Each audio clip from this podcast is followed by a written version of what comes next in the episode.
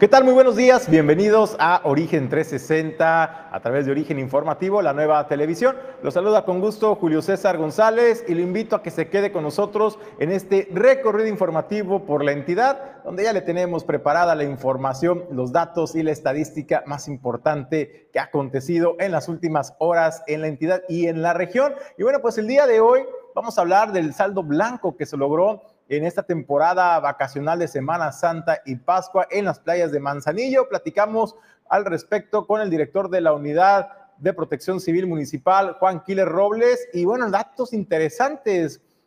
Solamente 19 rescates se realizaron en estas dos semanas, lo cual representa una disminución significativa en el número de rescates. Pero ¿sabe por qué?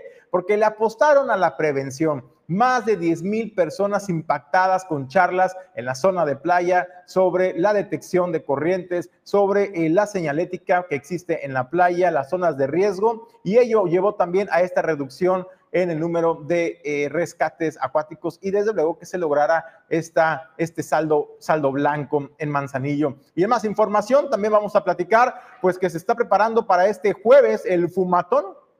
Esto en la capital del estado, de acuerdo a lo que dice el vocero del colectivo Legaliza Colima. Este será en el Jardín Libertad, ahí en el, en el centro histórico de Colima. ¿De qué va el fumatón? Bueno, pues en el marco del Día Internacional de la Cannabis, en eso va, y le tendremos los detalles, qué es lo que busca este movimiento, qué es lo que busca este colectivo, pues tratar de eh, pues minimizar las sanciones, la estigmatización de los usuarios del cannabis en el estado de Colima. Es un movimiento nacional, hay que decirlo, Colima es parte de este movimiento y bueno, le tendremos la información sobre este tema. También le comento, pues en conferencia de prensa, diputados del Partido Revolucionario Institucional, encabezados por su coordinador Héctor Magaña Lara, bueno, pues anunciaron el Ferticí, este programa que busca apoyar a los campesinos, a los productores en el estado de Colima con fertilizantes e insumos a bajo costo para que puedan seguir eh, pues produciendo todos los productos que usted puede encontrar en los mercados o incluso en la tiendita, en la tiendita de la esquina de su casa, bueno, pues para ello es importante seguir apoyando al sector primario en la entidad que es el campesino y habló también del impacto que ha tenido las políticas públicas del actual gobierno de México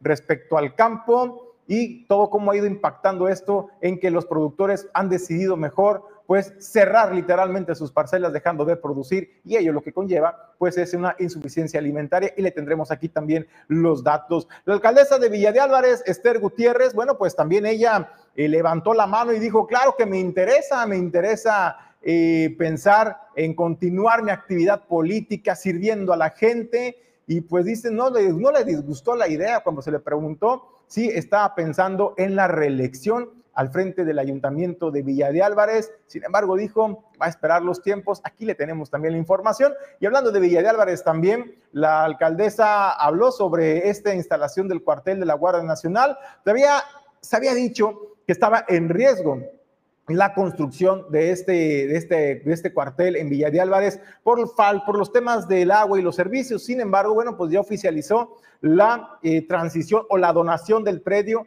a la Guardia Nacional para que en breve, de acuerdo a los tiempos del gobierno de México, puedan iniciar con la construcción del cuartel. Y desde luego, pues bueno, también muy buenas noticias le tenemos esta mañana porque el chef colimense Germán Oliva Campos ganó concurso de taco de, del taco de oro en Dubái y le vamos a tener aquí también un mensaje que envió a través de sus redes sociales para todo México, pero particularmente para, para Colima. Y bueno, pues orgullosamente, orgullo de Colima pues rompiéndola, rompiéndola, talla más allá de las fronteras. Y desde luego, bueno, pues también le tenemos información porque el día de hoy estará viajando a Francia Marian Laosa Gaviño en un Prince de Jiu-Jitsu que se estará enfrentando pues a las mejores peleadoras de su ramo a nivel internacional y le tendremos aquí también la entrevista en exclusiva con origen informativo. A nombre de Jesús Llanos Bonilla, Ulises Quiñones, productor general, Alejandro González La Pulga, Pedro Ramírez, productor adjunto, yo soy Julio César González, le digo, comenzamos.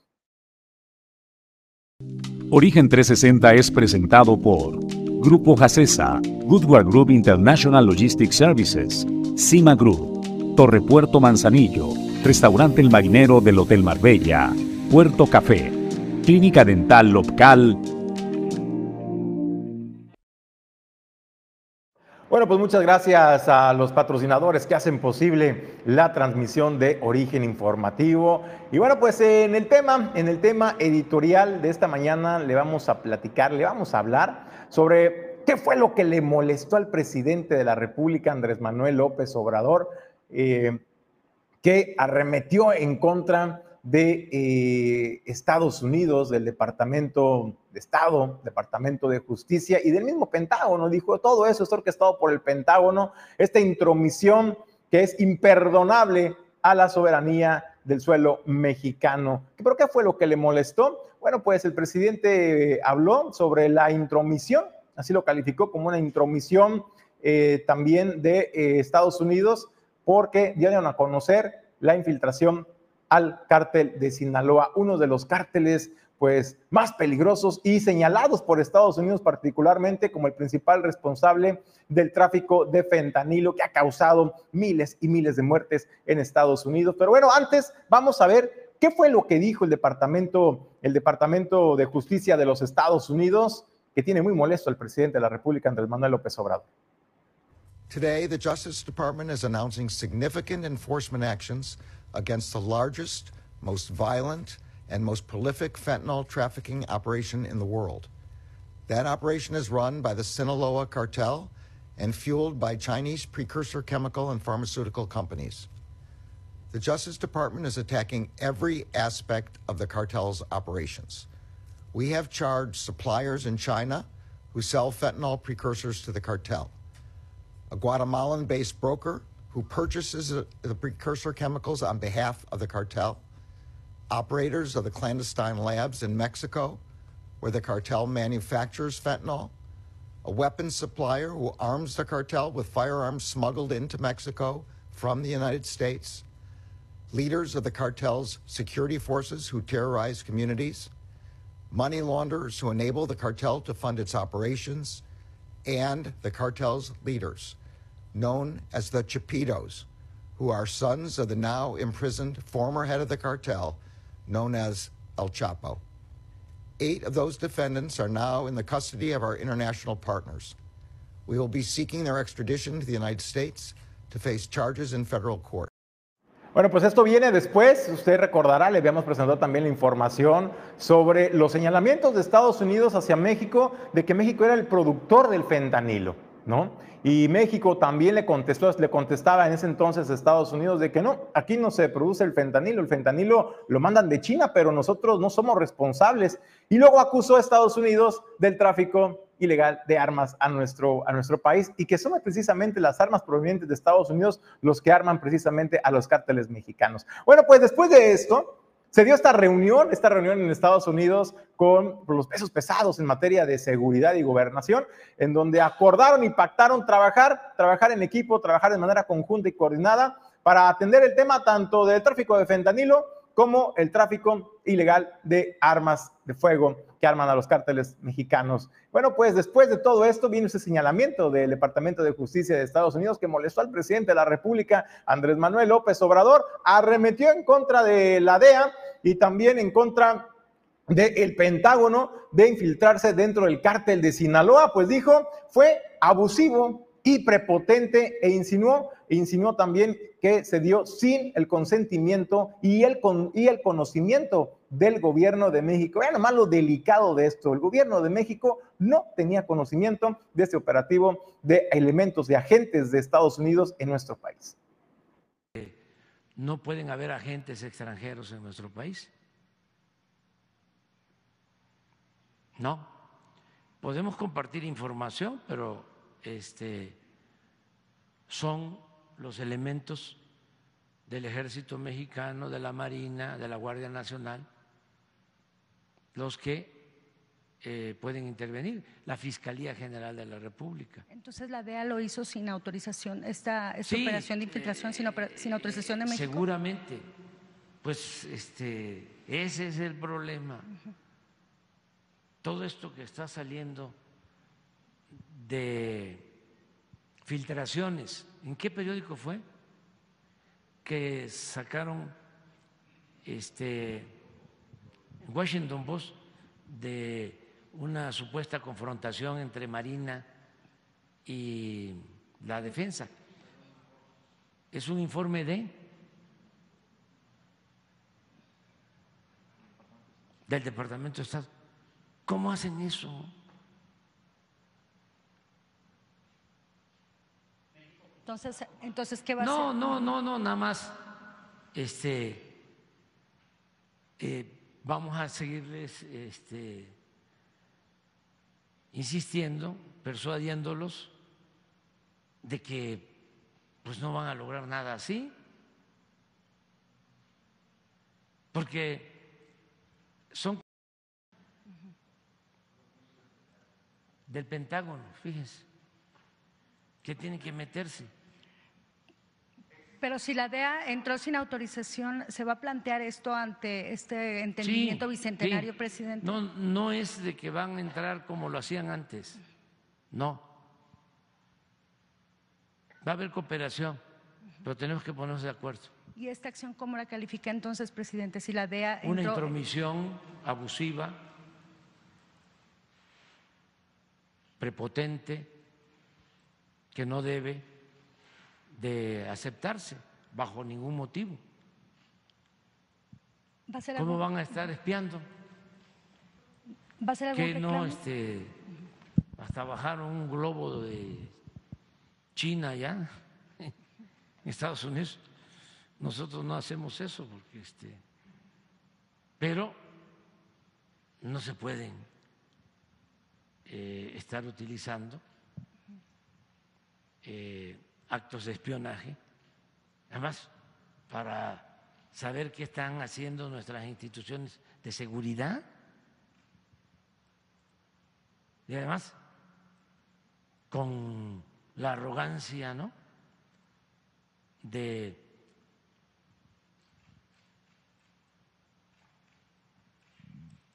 filtrar la información al Washington Post. Bueno, pues eso es lo que señala el presidente de la República, Andrés Manuel López Obrador, en la conferencia de la mañanera, eh, pues donde fue cuestionado ¿no? por el tema del Departamento de Justicia de Estados Unidos, cuando anuncia que eh, pues va en contra de los chapitos, los hijos de eh, Joaquín Guzmán Loera, es el Chapo, preso en Estados Unidos, y lo señala como los principales responsables de la fabricación de fentanilo en México y también del tráfico de esta sustancia hacia los Estados Unidos. Bueno, pues el presidente, pues evidentemente molesto por esta intromisión, pero lo que me llama la atención más allá eh, de qué es lo que eh, defiende el presidente, eh, su preocupación real sobre esta indignación manifiesta, lo que llama la atención es que cuando se le pregunta si este, este tema de la incursión de elementos de Estados Unidos a nuestro país, la infiltración al cártel de Sinaloa, pues si tenía conocimiento o no el gobierno de México, me preocupó bastante ¿eh? la respuesta del presidente. Dice, seguramente, seguramente no, seguramente. Al presidente no le consta entonces, no sabe lo que sucede en su país, no sabe lo que sucede en México, porque contestó con esta duda. Seguramente, tal vez, a lo mejor, a lo mejor sí, no sabemos.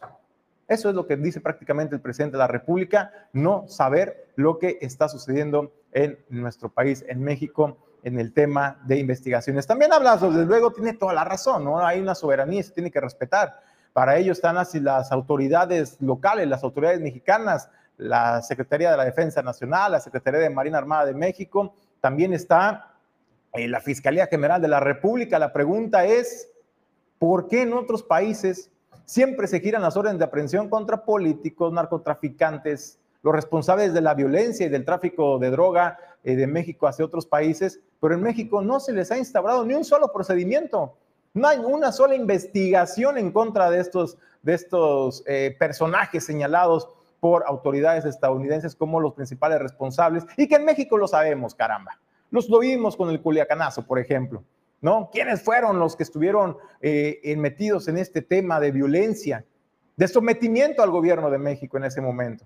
Claro que lo sabemos, pero no hay una sola carpeta de investigación en contra de estos personajes que tanto daño le han hecho a México y también a otros países como en Estados Unidos, pero allá sí, allá sí, allá se investigan, ahí sí eh, es posible eh, instaurarles estos, estos juicios a los responsables de la violencia y de la violencia y del tráfico de drogas en México. Entonces, esa es la pregunta que nos gustaría saber, nos gustaría saber como mexicanos, qué está haciendo nuestro gobierno, nuestras autoridades para precisamente controlar este tema del tráfico de drogas, de la violencia en nuestro país que sigue día con día en una escalada eh, tremenda.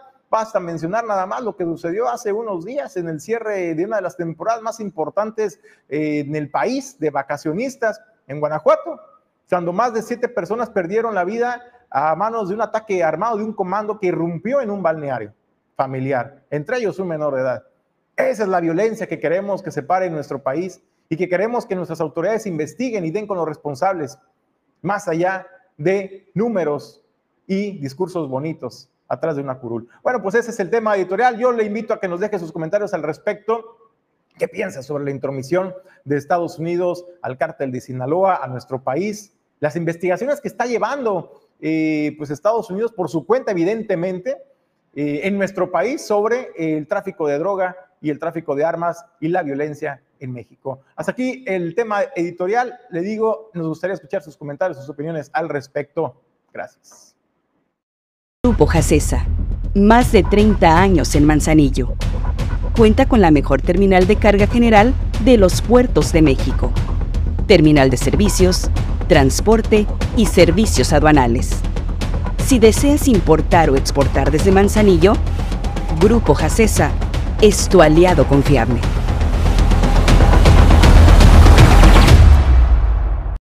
Inicia con el sueño de conectar el mundo por mar, aire y tierra.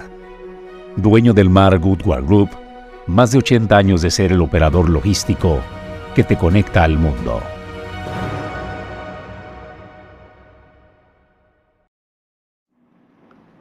Bueno, pues muchas gracias, muchas gracias a todos los patrocinadores que hacen posible la transmisión de origen informativo y que llega a las diferentes plataformas de Facebook, Twitter, Instagram, TikTok y desde luego los invitamos a que nos visiten nuestra página oficial www.origeninformativo.com. Ahí vamos a poder estar en comunicación directa con ustedes. Gracias, gracias por por eh, sintonizarnos. Vamos a otros temas y es que muy buenas noticias, la verdad, tuvo esa temporada vacacional de Semana Santa y Pascua en las playas de Manzanillo. El director de eh, Protección Civil, Juan Quiles Robles, pues informó que se logró saldo blanco en las playas de Manzanillo. Pero ¿sabe qué también es algo muy importante? Solamente se registraron 19 rescates acuáticos. 19 personas lograron salvar la vida gracias a la intervención de los elementos de protección civil municipal, de bomberos voluntarios, de elementos de Cruz Roja que estuvieron custodiando custodiando las playas, pero también elementos de la Secretaría de Marina Armada de México y todo este despliegue operativo que se realizó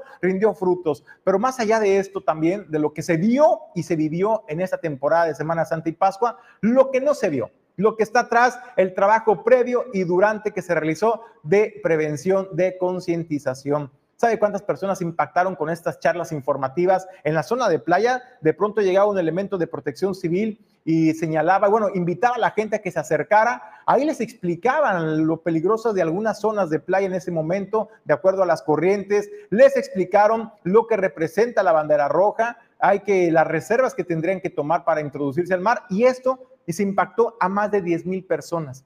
Gracias a estas charlas de prevención es que se logró reducir de manera significativa el número de rescates acuáticos y que tuviéramos saldo blanco. Para que lo tengan en contexto y en perspectiva, en 2019, por ejemplo, en comparación con el mismo periodo de en ese 2023, fueron más de 120 rescates los que se realizaron frente a los 19 en este 2023. Eso es lo que dice Juan Quiles Robles. Bueno, prácticamente lo que más prevaleció fueron los niños extraviados. Se tuvo un resultado de 42 niños extraviados. Eh, todos los que fueron, todos fueron reintegrados o devueltos a los familiares, ¿no? Se realizaron en el total de las dos semanas nueve intervenciones en aguas marinas, de las cuales se rescataron a 19 personas, 33 eh, atenciones prehospitalarias que van desde piquete, digo, picadura de, animal hasta insolación, descompensaciones, desmayos, síncope, este, inclusive hay personas con algunas sustancias estupefacientes. Este, también se dieron aproximadamente de todas las personas que fueron reunidas a recibir indicaciones, aproximadamente 10.500 personas fueron intervenidas haciéndoles conocer las corrientes, dónde deben de nadar, el significado de las banderas y la posición de los guardavidas para en caso de alguna emergencia. Este, todo esto fue en coordinación con Protección Civil del Estado, con Secretaría de Marina, este, lo que es en la zona de playa, o sea, ellos también hacían labor de juntar a la gente o, viceversa, ¿no? O sea, juntábamos a la gente con medio de altavoz, se les daban las indicaciones, hay quienes todavía preguntaban, retroalimentábamos y eso es bueno porque ya había una interacción con las personas, ¿no? Como en todas las ocasiones, también hay gente que no es muy reacia a obedecer y desafortunadamente se tuvieron que realizar aproximadamente de tres a cuatro detenciones de gente que no estaba obedeciendo estas indicaciones. Oye Juan, 19 rescates de personas en comparación con el mismo periodo del año pasado, eh, ¿cómo estamos? La verdad sí, va bajando, este, es drástico el, el movimiento. Fueron 19 personas rescatadas, 9 intervenciones. Eh, a nosotros nos pone contento, ¿por qué? Porque si estamos hablando del año 2019, tuvimos aproximadamente 120 rescates en estas dos semanas. Eh, y este año, para fecha de este año, ya son 9. ¿Qué quiere decir? Que la concientización a las personas ha servido, la señalética y, este, y pues prácticamente las llamadas de atención, ¿no? Bueno, escuchó bien, escuchó, me da un poco de, de, gracia, no me da, me da gracia, la verdad. Eh, pues bueno, solamente 19 rescates se, le, se realizaron en esta temporada de Semana Santa y Pascua, pero ¿escuchó usted el dato de cuántos niños extraviados en zona de playa? Me da gracia porque llegan los padres de familia y dicen, son vacaciones, vámonos, ¿no? Y los chamacos, pues al garete perdidos. Gracias a la oportuna intervención de los elementos de protección civil, de bomberos, de la policía turística, elementos de la Dirección de Seguridad Pública de Manzanillo, también elementos de protección civil estatal, porque gracias a ellos es que se logró que estos más de 40 pequeñitos pues se lograran reencontrar con sus familiares y tener pues unas vacaciones felices, pero bueno, pues ahí está el dato y se está incrementando este número de niños extraviados, ¿eh? también era lo que nos revelaba Juan Quilde Robles, entonces pues bueno, pues ahí está el dato curioso de estas, de esta saldo de vacaciones de Semana Santa y Pascua en el puerto de Manzanillo. Yo tengo el gusto de saludar y presentar en los estudios de Origen Informativo a un amigo, pero también es un luchador social, Rafael Solorio. Rafael, ¿cómo estás? Muy buenos días, amigo. ¿Qué tal, Julio César? Buenos días. Gracias por la invitación. Oye, dos temas muy importantes, muy interesantes. El primero de ellos están impulsando la creación de una escuela, es la Escuelita de Derechos Humanos. Platícanos de qué va esta escuela, a dónde va dirigida. Así es, Julio César. Eh, pues estamos muy contentos porque este es un proyecto que veníamos cocinando desde hace tiempo. Eh, lo generamos desde la asociación civil a la que pertenezco, es IDEA, impulsora de derechos humanos y educación ambiental. Y, y bueno, nuestra intención siempre ha sido poder eh, contribuir coadyuvar también con la, la, autoridad, pues a mejorar nuestra, nuestra sociedad. Eh, en esta ocasión propusimos a la Universidad Vizcaya de las Américas este proyecto, yo soy docente eh, universitario, eh, lo propusimos, eh, la maestra Noemí Blanco, la directora del plantel, pues lo tomó con, con, con mucho ánimo, ya realizamos la, la firma del convenio y eh, como primera acción de esta Escuelita de Derechos Humanos, eh, vamos a llevar a cabo un taller introductorio, que es un taller totalmente gratuito. Y esto lo hacemos con la intención, Julio, de ir preparando eh, capital humano capacitado en tema de derechos humanos para que ellos y ellas puedan ser a su vez replicadores en sus esferas de acción de repente podemos escuchar en, en, la calle o en el grueso de la, de la población eh, perspectivas erróneas de lo que son los, los, derechos humanos y es lo que queremos empezar a, a cambiar. Entonces, como primera eh, acción tenemos este taller que inicia el, el, sábado 6 de mayo. Van a ser cinco sábados de dos horas cada sesión, de 10 a, a 12 de la tarde y va a ser impartido por personal eh, de la propia asociación. Tenemos colaboración con otra asociación civil de Colima, que es Colima Sostenible, que manejan muy bien el tema de, del derecho a un medio ambiente sano. Y también viene personal de la Comisión de Derechos Humanos del Estado de Colima.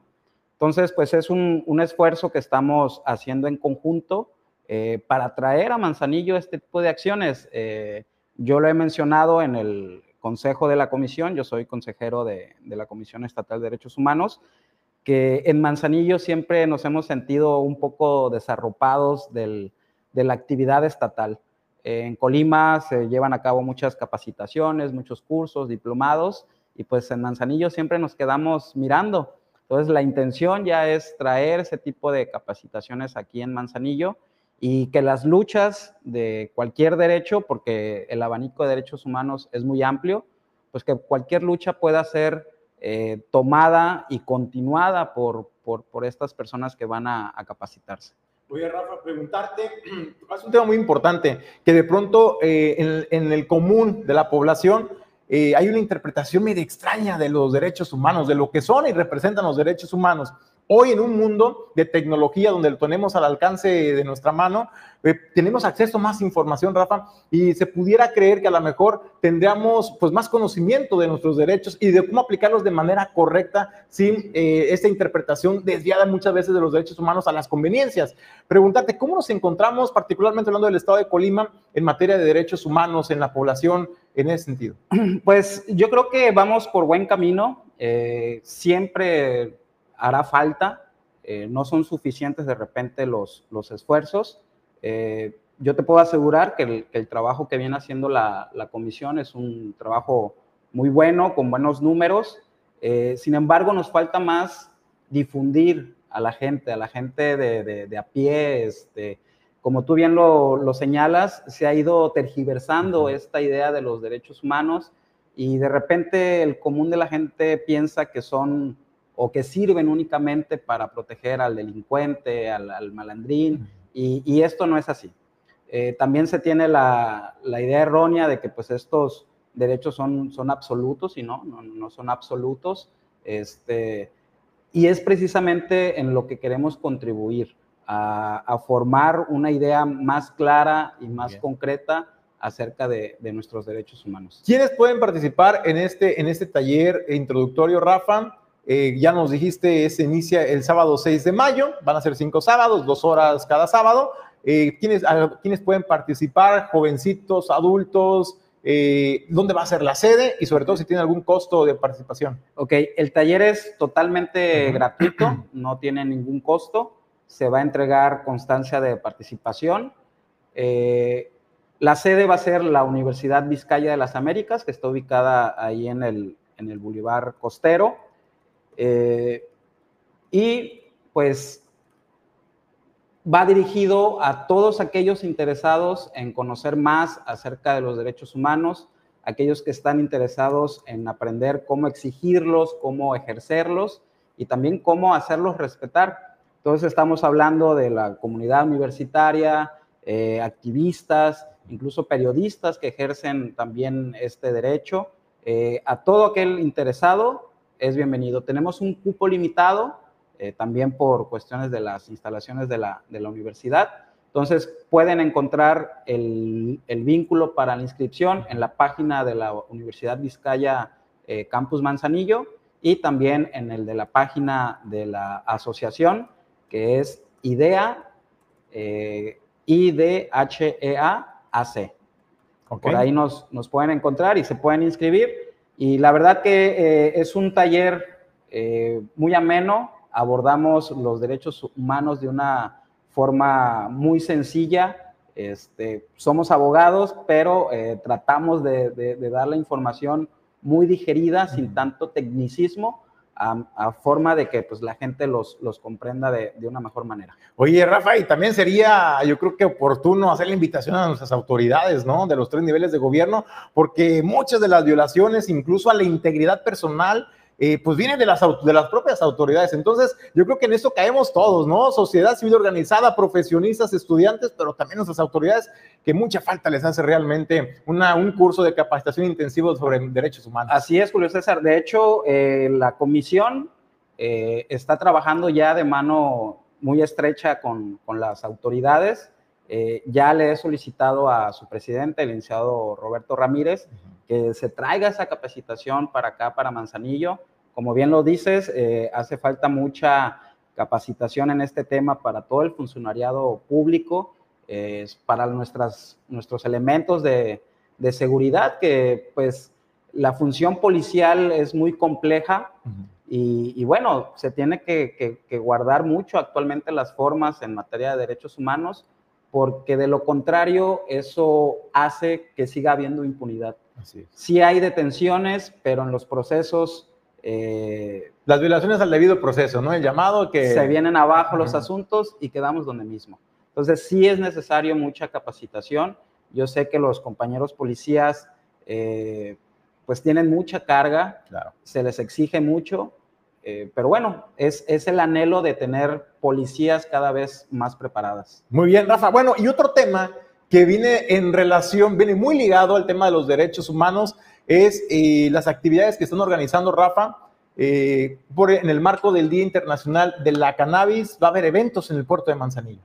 Así es, Julio César. el próximo 420 es una fecha pues, que se celebra a nivel internacional relacionada con la comunidad canábica.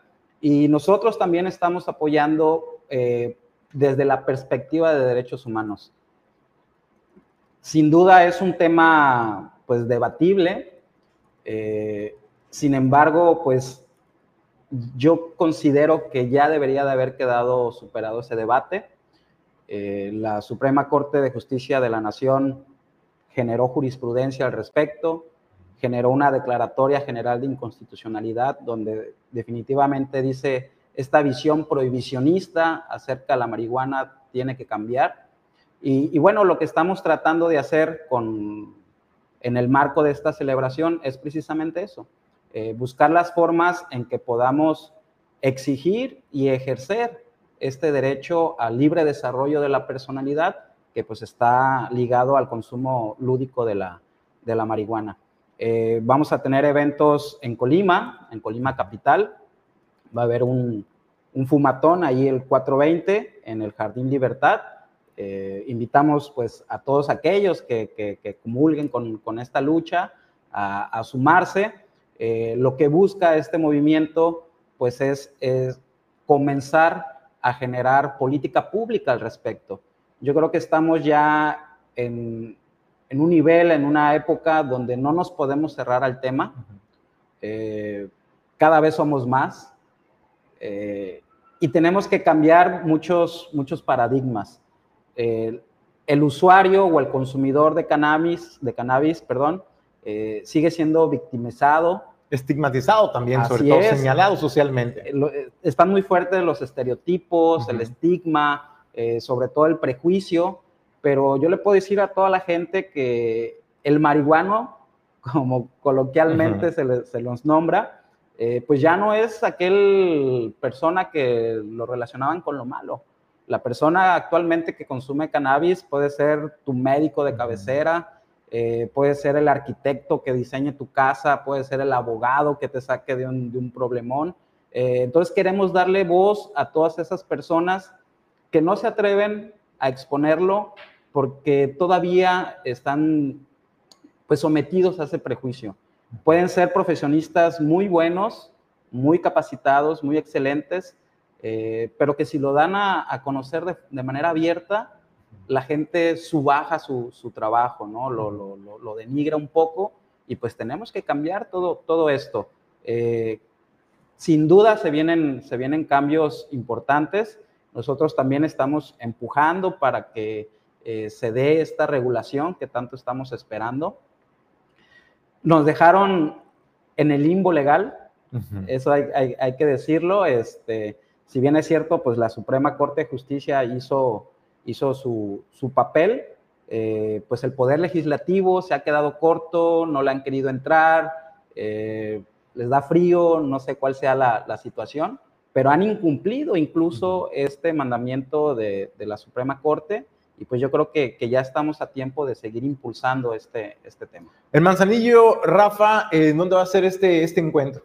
El Manzanillo, eh, tenemos previsto el evento para el sábado 29. Eh, el lugar lo, lo, daremos a conocer el día del evento, porque pues queremos cuidar todas las formas, no queremos confrontarnos de ninguna manera con, con la autoridad eh, lo que queremos es empezar a concientizar también a, la propia gente que consume, a hacer un consumo consciente, responsable y sobre todo informarles acerca de toda la cuestión legal que se viene, cómo podemos ejercer este derecho, cómo podemos crear acciones colectivas, jurídicas, para poder hacer que se nos respete este derecho. Oye, Rafa, preguntarte, ¿ya han tenido acercamiento años anteriores y siempre es en el marco del Día Internacional de la Cannabis cuando los, nuestros legisladores locales ahí están tocando la puerta de las asociaciones como la tuya, donde había que sentarnos a platicar, quiero escuchar sus inquietudes, pero no pasa nada, o sea, al final de cuentas se van con la reunión, pero no, no trasciende ningún tipo de iniciativa, ni siquiera se atreven a proponer estos temas en el Congreso del Estado. Eh, ¿Cuál es el llamado que haces a, nuestros legisladores locales? Bueno, pues que, se sumen, eh, finalmente no es competencia tanto de ellos, pero sabemos que sí podemos lograr la creación de políticas públicas a niveles eh, municipales, a nivel estatal. Y, bueno, mira, eh, el próximo jueves están invitados eh, legisladores, se le está haciendo la invitación incluso a, la gobernadora del estado. queremos cambiar todo este, todo este paradigma. no somos pocos, te lo puedo asegurar. Somos, somos muchos y, la intención es darle voz a todos ellos, ¿no? Queremos ejercer nuestro derecho pues de manera, de manera libre, de manera respetuosa también, porque estamos haciendo un llamado incluso a, la comunidad, pues a ser respetuosos de si, si en este fumatón que se está organizando, pues hay niños, que va a ser un espacio público, pues nada nos cuesta retirarnos, eh, evitar confrontaciones con quien no estén de acuerdo. Eh, el respeto es la base de todo, Julio. Así es. Entonces, así como nosotros eh, pues respetamos a las demás personas, igual queremos ese, ese respeto. Rafa, pues agradecerte, amigo, la visita a los estudios de origen informativo. Gracias, Julio. Siempre es un placer saludarlos y estar aquí con ustedes. Gracias. Group 21 años de ofrecer soluciones logísticas en los principales puertos del país. Movilizamos más de un millón de contenedores en el 2022 en diversos puertos de México.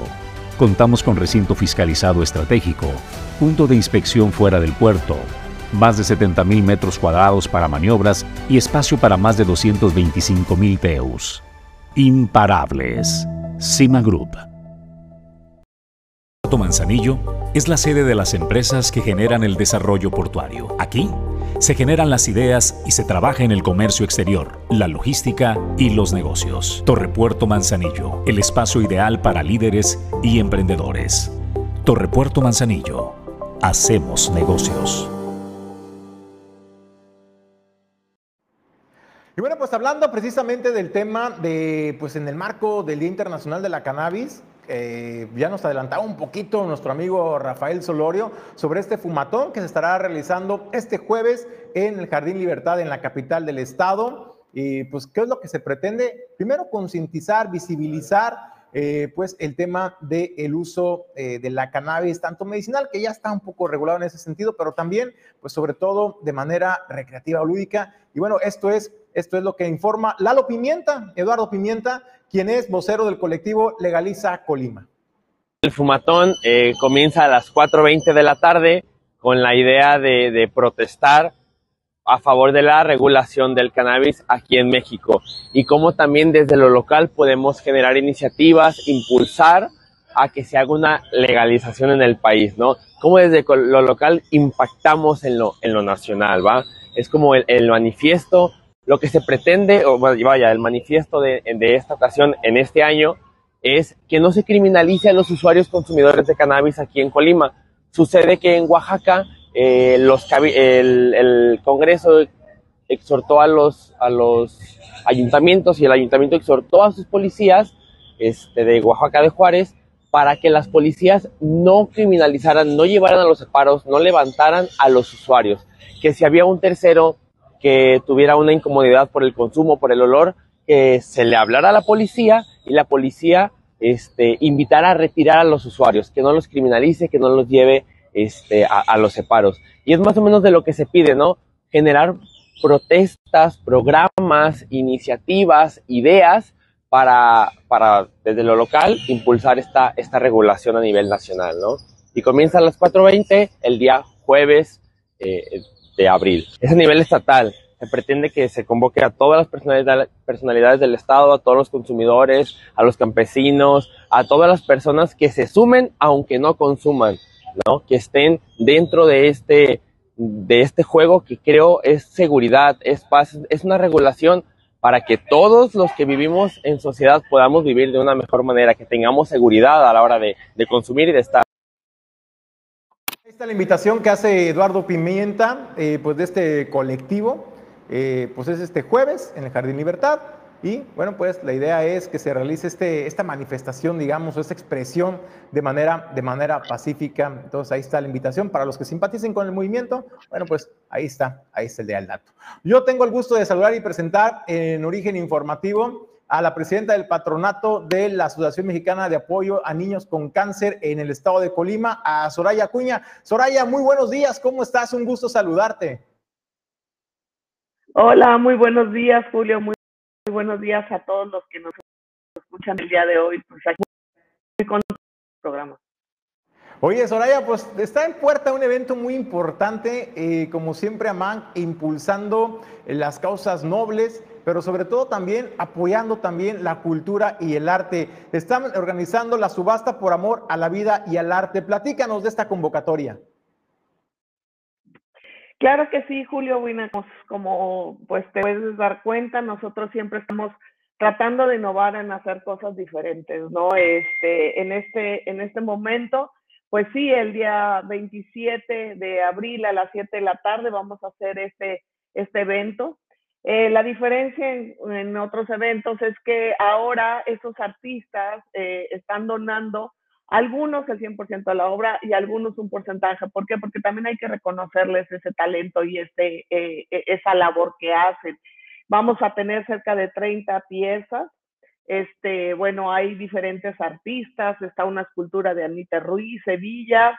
Está eh, de Azucena Ibarra. También tenemos ahí una, una pintura de Ángel Cadena. Tenemos ahí también a Javier Fernández varios artistas que se unen eh, en, este, en este evento y bueno, sobre todo haciendo sinergia, ¿no? Con Luis Javier, el director, Luis Javier este, el director de, de, Sendero.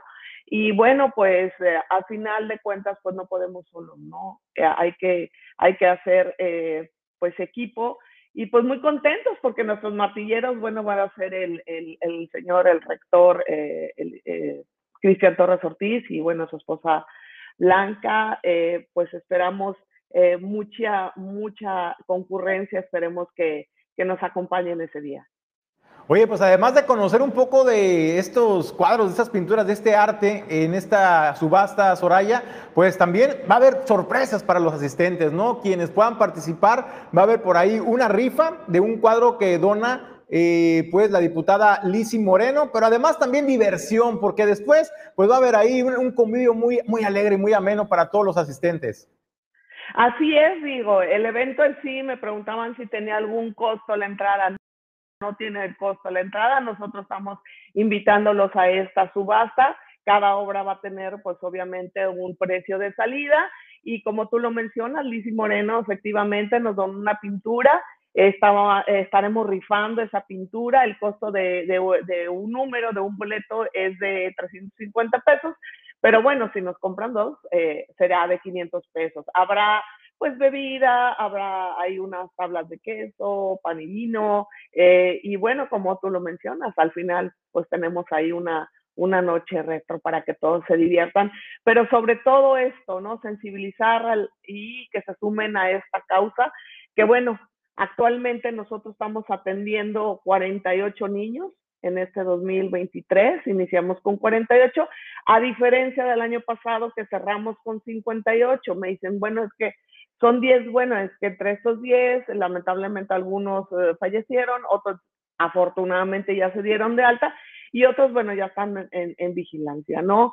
Eh, por darte algunos números, eh, te puedo decir que de estos 58 niños, 16 son de Jalisco, 8 del estado de Michoacán y 34 del estado de Colima.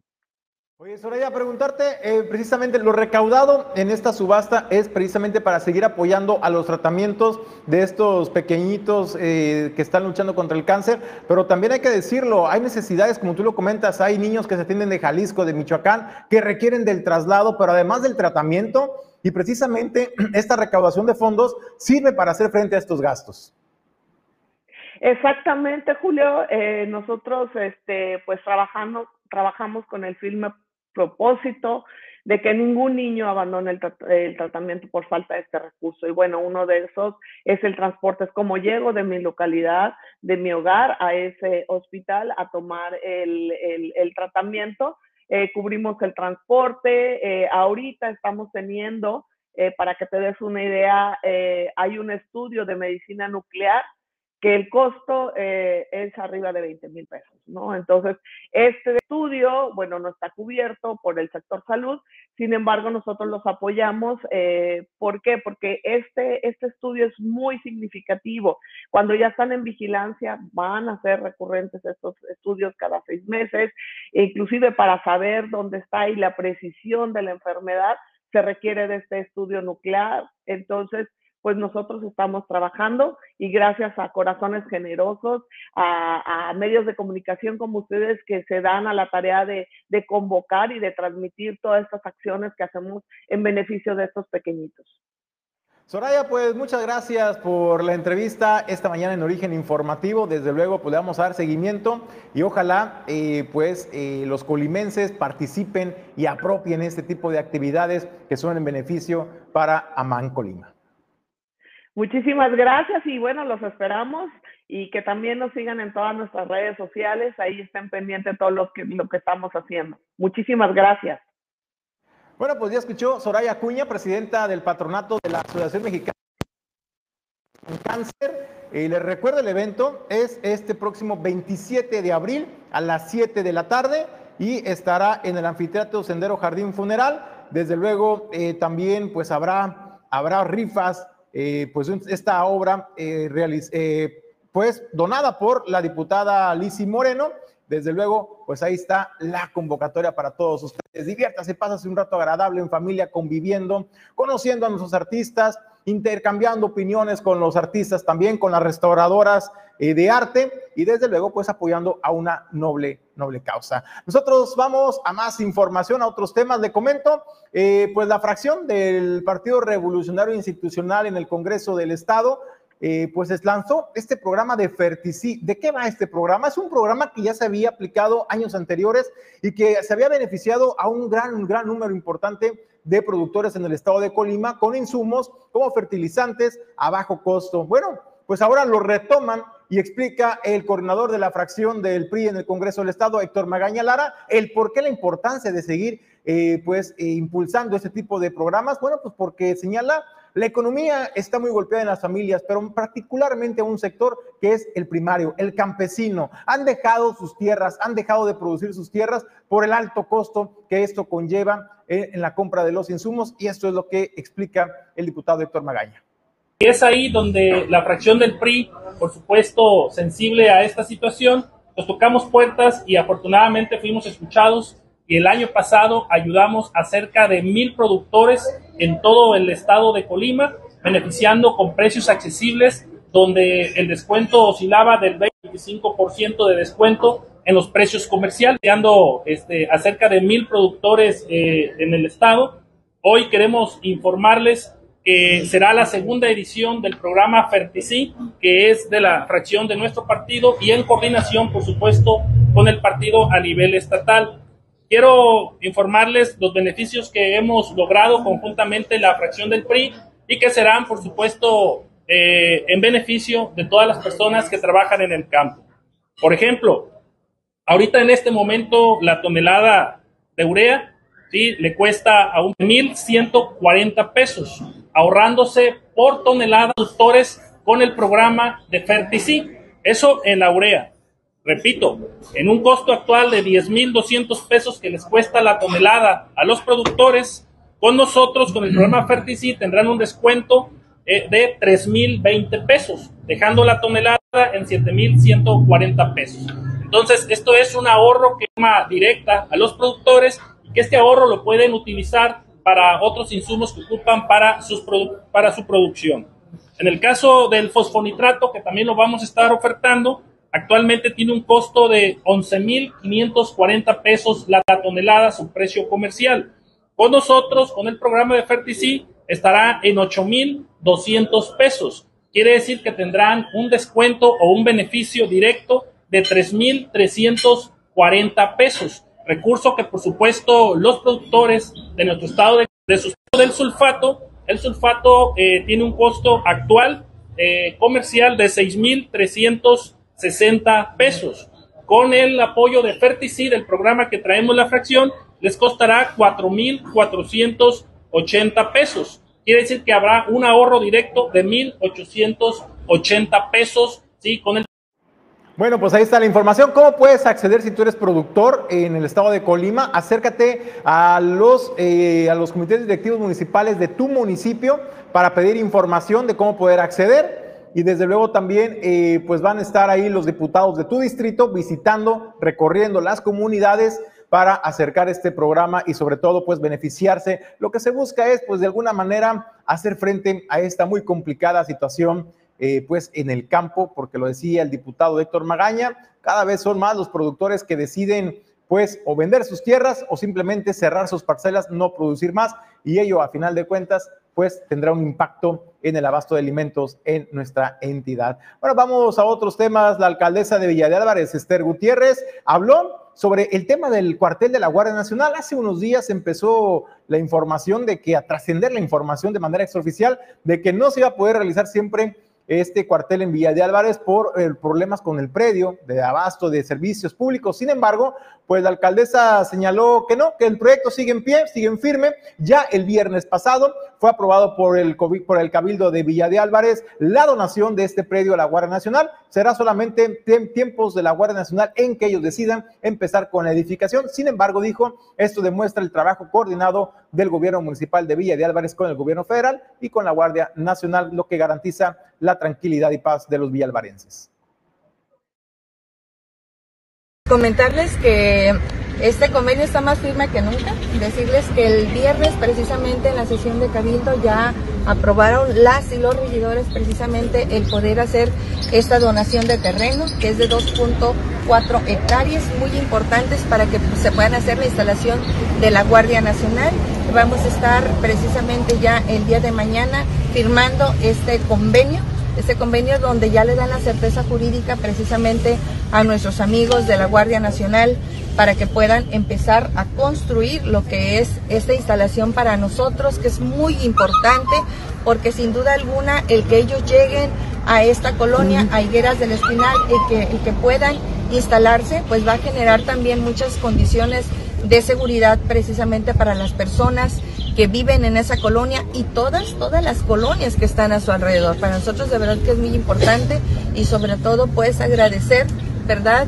Que este recurso federal llegue a nuestro municipio y sobre todo que tengamos pues la posibilidad de tener ya estas instalaciones tan importantes para nosotros, para las y los vialvarenses, porque reitero, vienen precisamente a fortalecer la seguridad en nuestro municipio. Después, de, después de esta firma, eh, ¿cuándo se va a comenzar a realizar eh, la construcción? Ya tendríamos también, ¿verdad?, que hacer también una, una rueda de prensa precisamente con nuestros amigos de la Guardia Nacional de la Sedena también, que son los encargados de hacer esta construcción. Los tiempos los traen ellos, pero sí decirles que una vez que nosotros firmamos ese convenio, ellos se van a nivel federal, hacen lo conducente y luego ya regresan otra vez a nuestro municipio ya con la construcción. Pero sí nos han comentado que es una construcción muy rápido porque tienen los recursos y además tienen las personas que lo tienen que construir, entonces dicen que aproximadamente en cinco meses, una vez que arrancan con esta obra, en cinco meses, ¿verdad? La consolidan, lo cual a mí se hace un tiempo también muy, este, muy importante, pero sobre todo, ¿verdad? Poco tiempo, pero ellos tienen la capacidad de hacerlo. Ya lo construyeron en otros municipios, ha sido muy rápido y esto de verdad a nosotros nos llena de alegría, de satisfacción el saber que vamos a tener instalaciones ya aquí en nuestro municipio y que sobre todo, ¿verdad? Bueno, pues también habló respecto al incremento salarial que se otorgó eh, del 10% a los elementos de la Dirección de Seguridad Pública Municipal, donde señaló hay que respaldarlos, pero también hay que respaldarlos con hechos. Y es por ello que solamente este incremento se les da eh, por el momento a los elementos de la Dirección de Seguridad Pública y eso es lo que informa.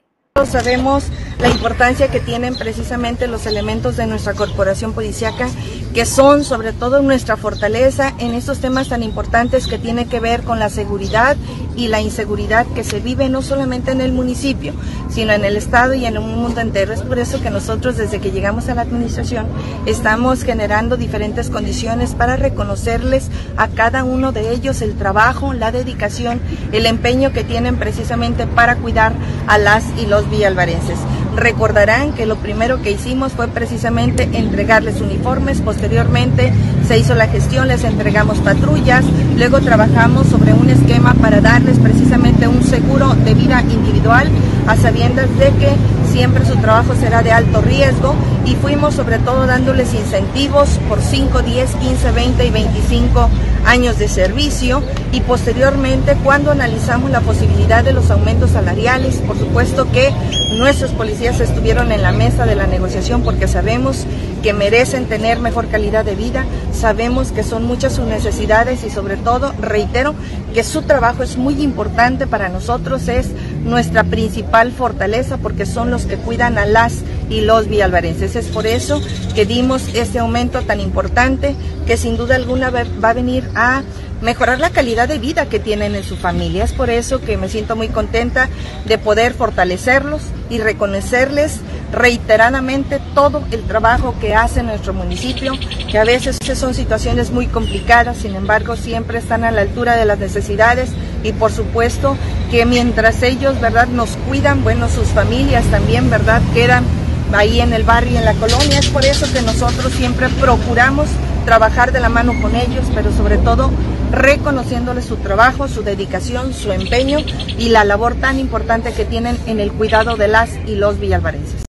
Bueno, pues hasta ahí el tema de seguridad, pero desde luego pues se acercan los tiempos políticos y estamos al 3 para las 12, al cuarto para las 12, eh, pues eh, de la hora cero de las definiciones en las candidaturas. Al respecto se le preguntó a Esther Gutiérrez sobre su futuro político y su proyecto. Ahí reconoció que se ha estado trabajando por un proyecto político para darle continuidad, por lo que pues dejó entrever no disgustarle la idea de pensar en la reelección. Sin embargo, se mostró mesurada, prudente y dijo, hay que esperar los tiempos. Estamos trabajando, construyendo un proyecto, eso es muy importante y yo creo que también es la población la que debe de, decidir, ¿verdad? Si nos da una segunda oportunidad, ¿verdad? O cómo, cómo vamos transitando en ese sentido. Por lo pronto estamos enfocando las pilas en hacer nuestro mejor esfuerzo, trabajando muy de la mano con la población, haciendo esfuerzos significativos e importantes, ¿verdad? Para que las personas se sientan atendidas, acompañadas y por supuesto que hay un proyecto muy importante en ese sentido, pero bueno, esperaremos los tiempos y sobre todo, ¿verdad? Los momentos que son muy importantes, ¿verdad? Para las definiciones, que creo que todavía falta un poco. Nosotros lo que hacemos es construir un proyecto, construir las posibilidades, ¿verdad? Y ya, bueno, pues los tiempos, los partidos y las personas serán las que decidan. ¿Qué le gustaría pasar en la boleta? Por supuesto que es una aspiración, ¿verdad? Reitero, esperando los tiempos y momentos de las bueno, pues siempre políticamente correcta Esther Gutiérrez dice, vamos a esperar los tiempos, pero a ver, a ver, si me interesa, y claro que hay un proyecto, claro que pienso a futuro, eh, pero pues no le disgusta tanto la idea de, repetir en la, en la presidencia municipal de Villa de Álvarez, pero como bien dice la alcaldesa Esther Gutiérrez, todo dependerá de, de la gente donde la, quiera, donde la quiera ver y apoyar.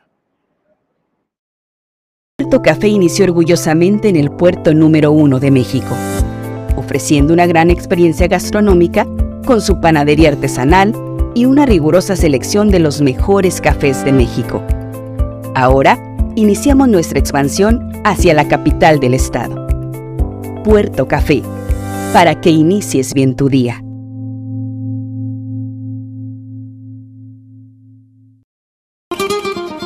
El icono de la cocina española en Manzanillo. Restaurante El Marinero del Hotel Marbella. Ven a disfrutar los mejores platillos con los sabores auténticos de España. Restaurante El Marinero del Hotel Marbella. El ícono de la cocina española. De 30 años de experiencia están al servicio de tu salud bucal en Clínica Dental Local. El equipo más completo de especialistas en el cuidado de tu salud bucal están aquí, operando el equipo técnico a la vanguardia tecnológica. Clínica Dental Local. En Manzanillo, somos los profesionales.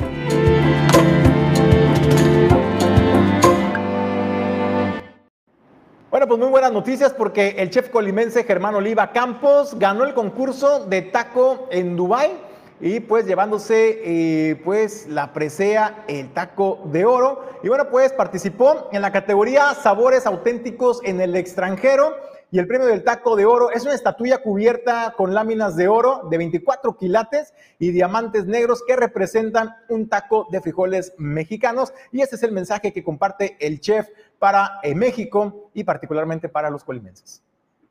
Hola, ¿qué tal? Yo soy Germán Oliva, chef de la Embajada de México en Japón, promotor de la cocina mexicana de este país y orgullosamente colimense. Hace unos días fui acreedor a este premio, el Taco de Oro, galardón que eh, el organismo de cocineros MX por el mundo eh, da a los cocineros o chefs mexicanos en el exterior que se encargan de compartir, de llevar los sabores auténticos de nuestra cocina mexicana. Eh, muchas gracias a todos los que me han expresado sus felicitaciones y sus muestras de cariño en redes sociales.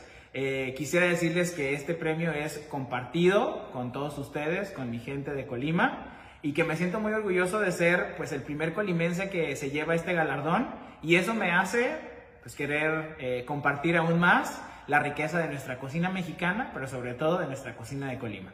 Muchas gracias y nos vemos muy pronto.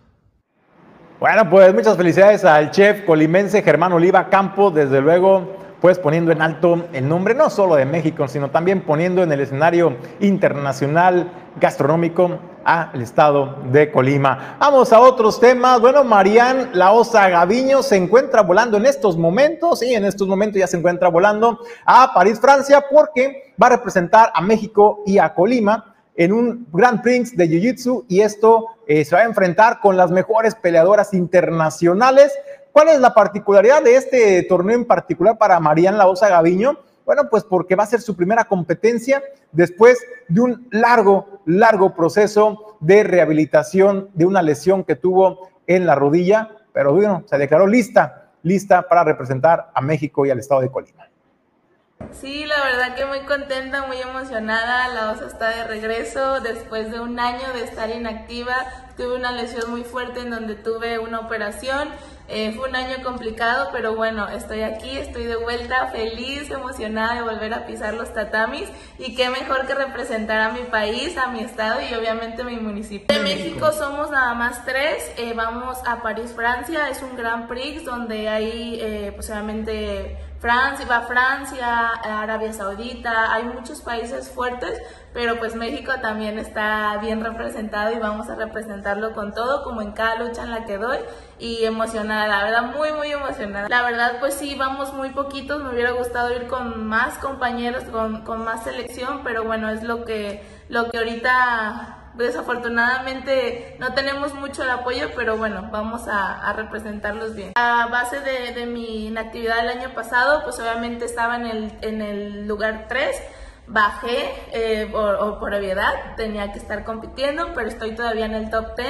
Eh, de hecho, este torneo es para poder también seguir mi ranking, para poder este, subirlo ahora sí, este, y estoy en el top 10.